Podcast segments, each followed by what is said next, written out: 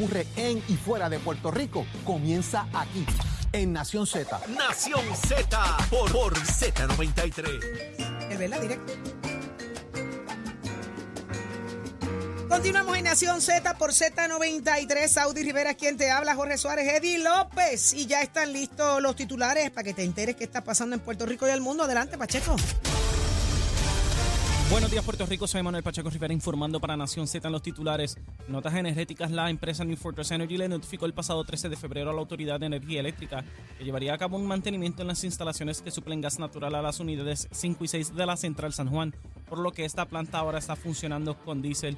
La suspensión del suplido de gas natural para dar paso al mantenimiento inició a las 12 de la medianoche del 15 de abril y culminará a las 11.59 de la noche del 20 de abril. En otras notas, el director ejecutivo del Centro de Recaudación de Ingresos Municipales, CRIM, Reinaldo Paniagua Latimer, reconoció que la eliminación repentina del pago anual del impuesto al inventario podría afectar las finanzas de los municipios y el pago de la deuda tanto del Estado como de los municipios. Sin embargo, Paniagua Latimer indicó que el proyecto es el primer paso para resolver el problema de la recurrencia del pago en este impuesto y se debe abordar la situación de manera responsable y seria para no destruir los municipios. Por otra parte, varios miembros del Partido Nuevo Progresista acudirán a Washington DC como parte de la campaña del partido para que el Congreso apruebe un nuevo proyecto de estatus impulsa la comisionada residente Jennifer González Colón.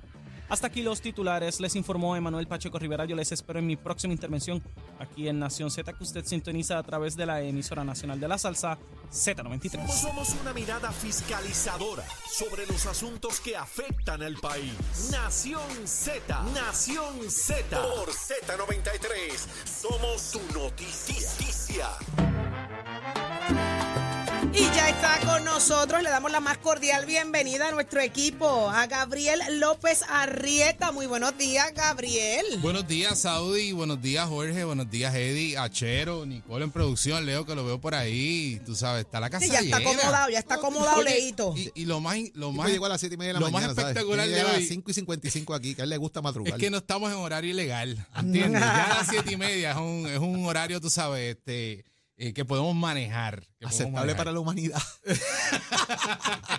Gabriel, qué rico que es. estás con nosotros y estarás con nosotros trabajando mm, una serie de cosas de lo más interesante, porque muchas cosas se hablan eh, en Puerto Rico, en la radio diariamente, eh, pasa una situación y comienzan las especulaciones y bueno, del tema que sea, nosotros juramos y, y creemos que pues somos los, los más expertos, porque así somos los boricuas.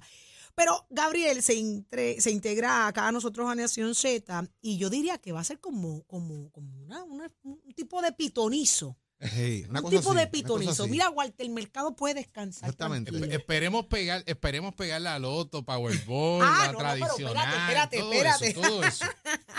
¿Y a qué nos referimos? Pues mira, es que a veces hay que sentarse a analizar, ¿verdad? Y basado en experiencias, en, en derecho, en, en la ley, eh, y se pudiera llegar a conclusiones anticipadas, ¿verdad? Así que eh, por ahí vamos. Gabriel, el primer tema que quiero estrenarte. Mucho se dice de, de- de- de- del asunto de estatus. Hemos visto que, que han intentado de muchas formas y sigue siendo un no-no. Ahora se empeñan en que vuelven otra vez a Washington a pelear por el estatus del país. ¿Qué va a pasar? Es la pregunta. ¿Vamos a volver más de lo, a ver más de lo mismo? Eh, ¿Son los mismos los que van y van a recibir las mismas respuestas? ¿Nos quieren, no nos quieren?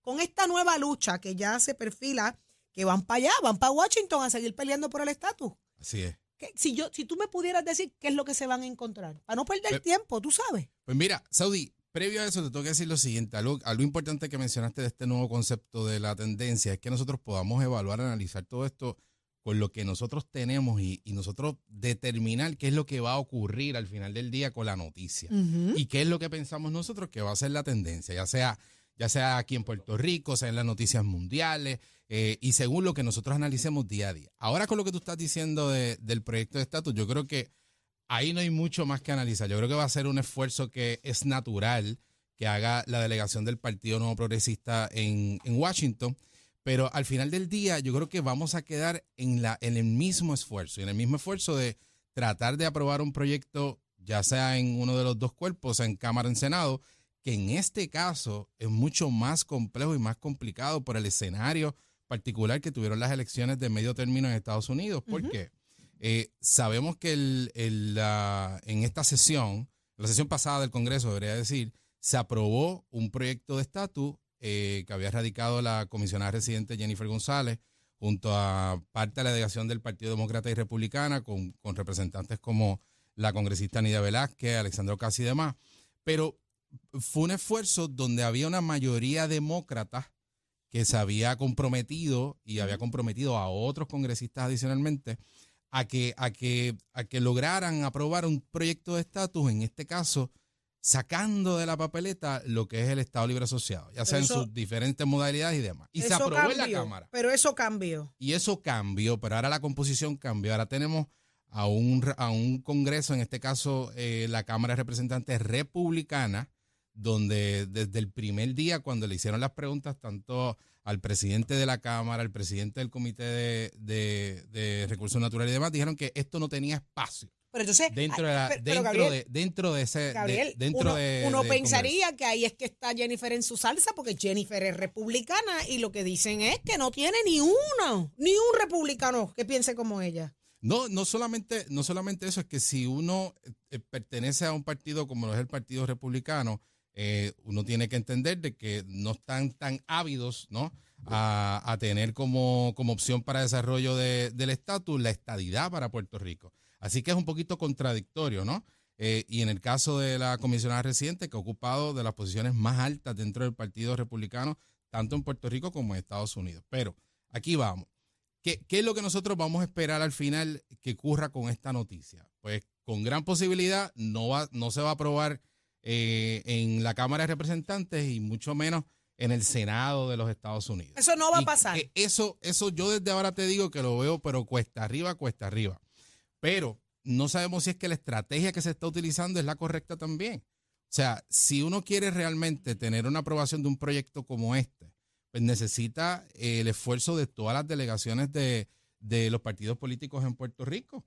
Eh, sabemos que en el caso del Partido Popular queda fuera de la ecuación eh, por los diferentes esfuerzos que estaban haciendo dentro del Congreso de los Estados Unidos para que no se incluyera el Estado Libre Asociado de Puerto Rico. Y yo creo que al final del día, si uno tuviera eh, un proyecto serio que incluya todas las opciones de estatus para Puerto Rico, que sea un proyecto que al final del día sea vinculante. Cuando digo vinculante es que el Congreso de los Estados Unidos eh, acepte el resultado y cualquiera que sea y que también sea autoejecutable según los términos que se establezcan Que es lo con que han la pedido. opción que gane, ¿no? Y que obviamente no importa el gobierno de turno que esté, que respalde ya sea la estadidad o respalde la independencia o respalde el Estado Libre Asociado, cual fuese, respete sí la decisión que se tome por el pueblo de Puerto Rico. Exacto. O sea, yo que- creo que en ese sentido, ahí pudiéramos tener una, eh, con gran posibilidad, una aprobación de un proyecto de de estatus en el Congreso de Estados Unidos. Ahora bien, hay unos esfuerzos mucho mayores y mucho más complejos, ¿no? A que el presidente también logre firmar un proyecto como este. O sea, eh, eh, hay, que, hay, que estar, hay que estar los 3.2 millones de puertorriqueños, tenemos que estar eh, cantando la misma canción para que tengamos esa Pero fuerza. acabas de decir algo interesante, Gabriel. eh, es el asunto de, la, de ser inclusivos, ¿no? El que, el que se incluyan todas las opciones de estatus. Eso va a hacer que el país le interese la situación. Es- Eso va, eso va a provocar que la gente muestre interés en el asunto de estatus. Pero si hay sectores que no están siendo incluidos en las opciones, ese tema no es conmigo, yo para allá no voy a mirar. Pues claro, y no solamente eso, que se eduque el país correctamente con lo que representa, cuáles son las consecuencias, tanto positivas como negativas, de cada opción de estatus. Y yo creo el- que le daría la seriedad. le daría la seriedad que amerita el tema. El tema de estatus es un tema sumamente importante para todos. El problema es que mientras se siga viendo políticamente como se ve en este país, sigue segregando, sigue dispersando a la gente, la gente sigue alejándose del tema. Sí, y, y- y no solamente eso, mantienes una división interna innecesaria, porque al final del día tienes que mantener a los que estén interesados unidos en una misma, en una, en un mismo esfuerzo. ¿no? Eh, tanto aquí como allá en el Congreso de los Estados Unidos. El mensaje que se le está llevando al Congreso es claro, es claro, no nos ponemos de acuerdo ni para eso. Yo, yo, yo veo a Eddie pensativo. Sí. Yo veo a Eddie como analizando aquí más allá. ¿Tú piensas que se aprueba o no se aprueba, Eddie? Yo entiendo que, que verdaderamente no da tiempo, ¿verdad? No hay la voluntad, eh, pero aquí hay varias cosas en juego, que es lo que me mantiene pensativo, en términos de la, quizás la, la justificación que le estamos dando a muchos congresistas para que tampoco muevan la bola, eh, porque eh, eh, todo el cuco este de que hasta que no vayamos juntos, ¿verdad? No el cuco, sino el argumento, porque pudiera ser muy válido. Y también la justificación para los delegados de la estadidad allá, eh, porque si no hay ningún proyecto y no hay ninguna, y, se acabó el juego o el deporte por los próximos dos años, pudiéramos decir, pues entonces, ¿qué hacemos, verdad? Y, y al final del día, como decía ayer, esto va a ser quizás la zapata, ¿verdad? Para lo que va a ser la próxima candidatura de, de un partido completo que es ideológico, que es su razón, su razón de ser, que es lo que le sana sus controversias cuando existen también. Entonces, o sea, hay mucha hablas del- razón. del Partido No Progresista. Sí, claro, hay mucha razón por la cual seguir eh, luchando esto, a pesar de que ha habido una declaración tan contundente por parte de los congresistas. Digo, y podemos llevar partidos. discusión mucho más allá, porque ahora con este esfuerzo que, se, que está haciendo el Partido No Progresista, obviamente sus principales líderes, tanto el gobernador de Puerto Rico, Pedro Pierluisi, como la comisionada residente Jennifer González, sabemos que están en una primaria prácticamente casada, como decimos en la calle. ¿A quién va a beneficiar esto más? Esa es la pregunta que tenemos que hacernos. Claro. Y al final del día, este esfuerzo que están haciendo ambos, que es de los momentos interesantes, que es cuando vemos a unidos al liderato, aún las diferencias del Partido No Progresista, que ¿a quién tú crees que le va a beneficiar más? ¿Tú crees que le beneficia más a la comisionada que ya logró aprobar un proyecto en la Cámara que no tuvo el mismo éxito en el Senado? Eh, un partido pa- contrario al de ella, Gabriel, y me parece que por ahí donde parte la soga. O sea, tú tienes una situación, mira, Winston Churchill decía, y lo acabo de leer, y, y me acordé de, de la cita, el problema de nuestra época consiste en que hombres no quieren ser útiles, quieren ser importantes. Y ahí es donde está el estribillo. Yo quiero ser importante en vez de ser útil. ¿Para qué es útil en este momento la Comisión de Residentes? Para adentar la causa ideológica de su partido. Y debe enfocarse en eso. No en, la, en ser la persona importante del partido, sino en conseguir lo que el partido aspira.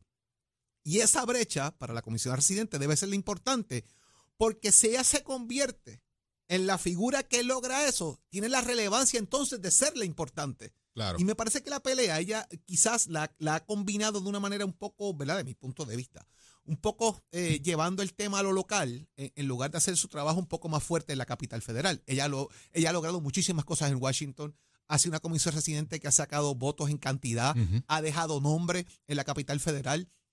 Dentro de esa línea de pensamiento, hoy ella logró eso con un partido demócrata, logró eso con un Congreso demócrata. Al final le dieron ahí una cherry para que te entretengas y pates la lata para adelante porque no había break de aprobarlo en el Senado, pero complaciste. Chévere. ¿Qué pasa ahora en un Congreso republicano? Ella es republicana. Sus co-sponsors, las personas que respaldan su proyecto, no son republicanos. La persona que dirige la comisión que lo va a atender es republicana. ¿Qué ha logrado entonces para traer con sponsors ellas republicanos al proyecto? ¿Cómo logra quizás, teniendo sponsors demócratas, que un Congreso republicano en una comisión presidida de recursos republicanos atienda a esto? Creo que ese es el gran reto que tiene hoy la comisión residente para adelantar esta causa. Honestamente, yo le veo muy poco futuro a la medida por las circunstancias que te acabo de explicar. Si esas circunstancias de juego cambian en el sentido de que ella logre traer republicanos al redir del debate público sobre el tema del estatus político de Puerto Rico, dio el paso grande. El tema va a quedar en el conservadurismo que mantengan los republicanos y el hermetismo que mantengan sobre el tema de Puerto Rico. Ese es el gran reto que tiene hoy Jennifer González en el Congreso de los Estados Unidos. Súper interesante eso. Y además, pudiera esto inclusive analizarse y evaluarse como una posible cortina de humo también.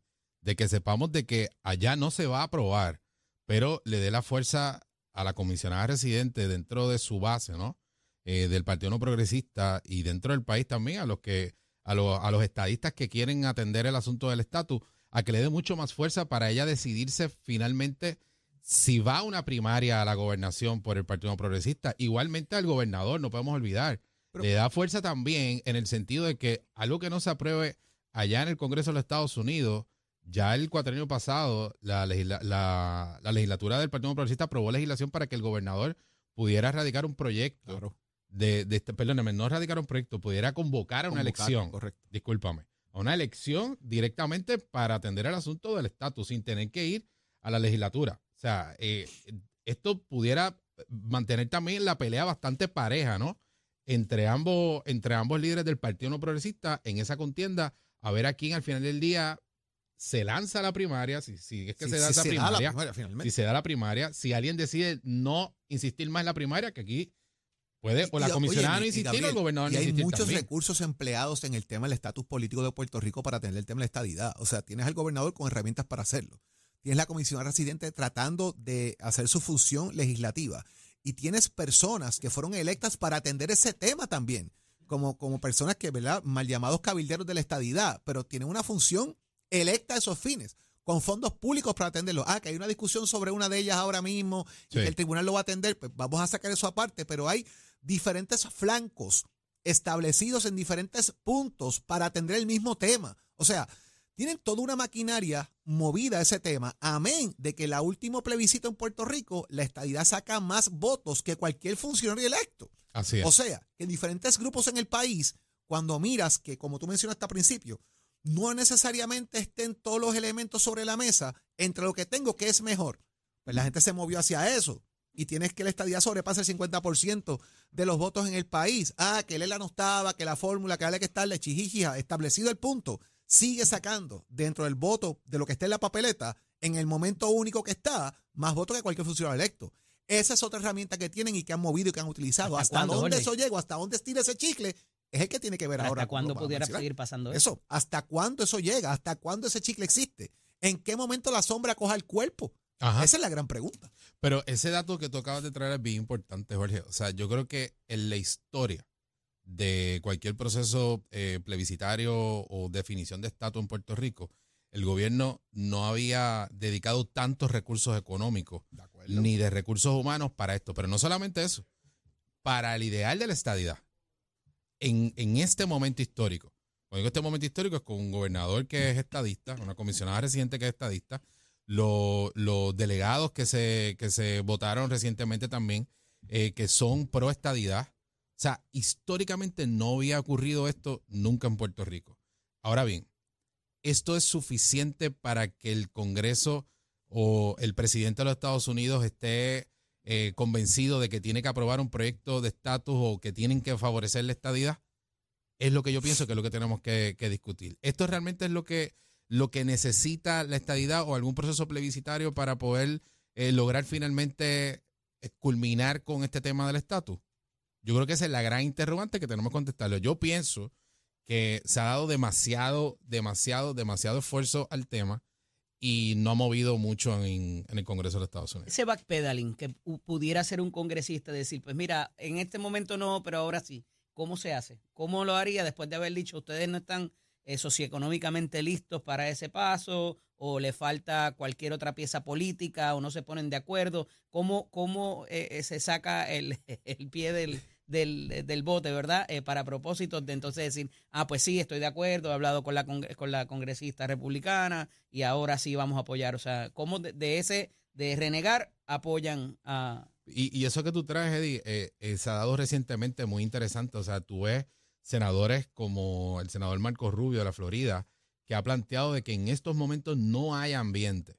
¿Por qué? Porque trae el asunto de que tenemos un país que está atravesando una quiebra gubernamental. O sea, que le echamos la culpa al ambiente entonces. A- a- no, no, a- a- a- exacto. como tantas otras cosas.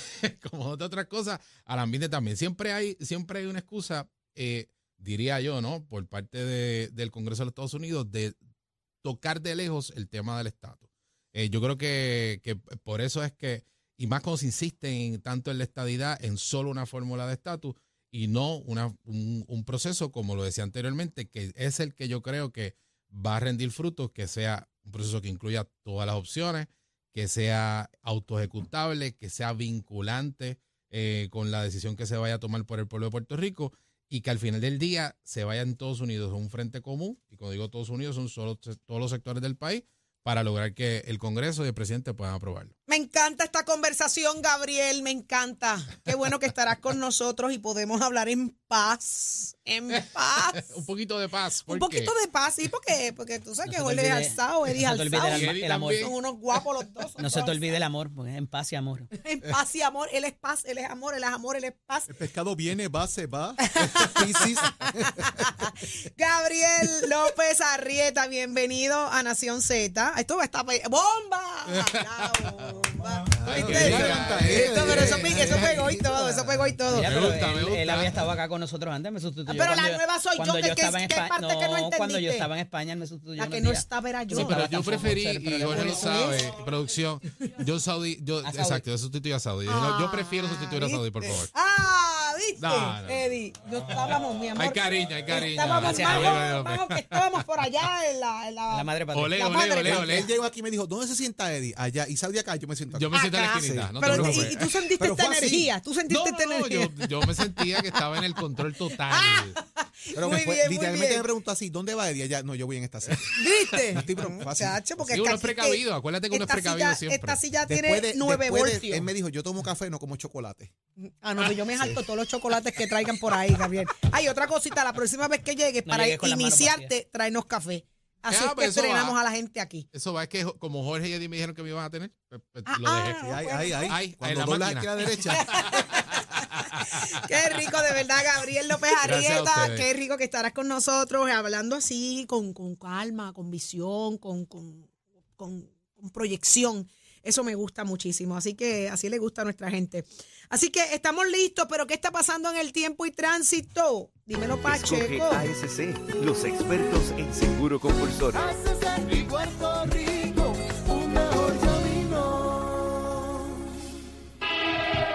Buenos días, Puerto Rico. Soy Manuel Pacheco Rivera con la información sobre el tránsito. A esta hora de la mañana continúa el tapón en la mayoría de las vías principales de la zona metro, como la autopista José Diego entre Vega Alta y Dorado y desde Toa Baja hasta el área de Atorrey en la salida hacia el Expreso Las Américas.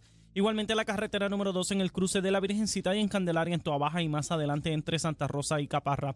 La PR5, la 164 y la 167 de Naranjito, así como algunos tramos de la PR5, 167 y 199 en Bayamón.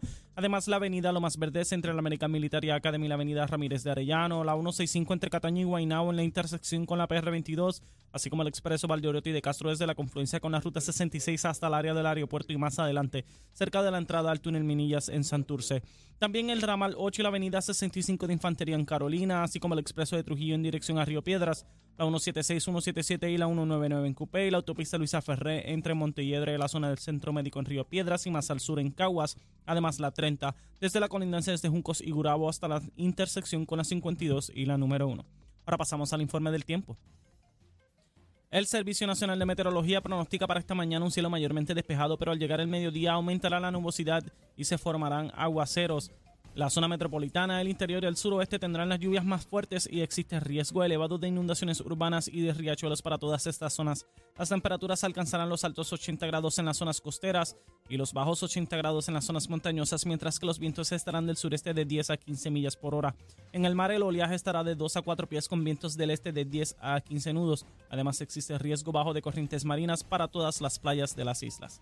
Hasta aquí el tiempo les informó Emanuel Pacheco Rivera. Yo les espero en mi próxima intervención en Nación Z Nacional con el licenciado Leo Díaz, que usted sintoniza por la emisora nacional de la salsa Z93. Noticias, controversias y análisis. Porque la fiscalización y el análisis de lo que ocurre en y fuera de Puerto Rico comienza aquí, en Nación Z. Nación Z por, por Z93.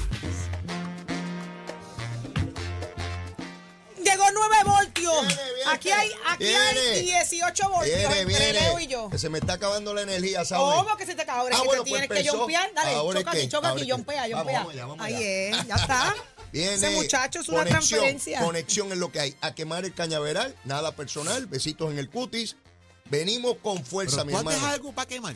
No, no, no, esa no es la, hay algo que esa, quemar, esa no es la pregunta En que yo le haría. hermano, Todavía la gente no entiende que tú los quieres y que esto es con amor. Los adoro, Fabi, no puedo vivir Dios sin ellos. pero si lo cogen personal, Besitos no duermen. nada personal. Si lo cogen personal, no duermen. El Leo. que coge las cosas personal en el proceso político se anula. Quien es tu adversario hoy, mañana puede ser tu mejor aliado. Tienes es que así. entenderlo. Así funciona esta gusanga. ¿O no, Eddie? El problema es la ¿Eh? gusanga, ¿ves? Dice, hay una frase como que dice, politics made strange Ay, no me Bedfellows. vengas a hablar en el Sí, difícil. no, Dímelo en eh, español así ahora. es, No, no, así dímelo en Es que en español. Es, español, claro, español así es complicado. No, no, que me lo diga en español. La traducción puede A mí sonar. no me hables es en inglés. A mí no me hables en es que la inglés. traducción puede sonar media sexual. Don't speak in English to me because you, I'm, I'm Mira. very, I'm very Saudi. Ahí va, ahí va, mira, ahí va Eddie a darle la tra...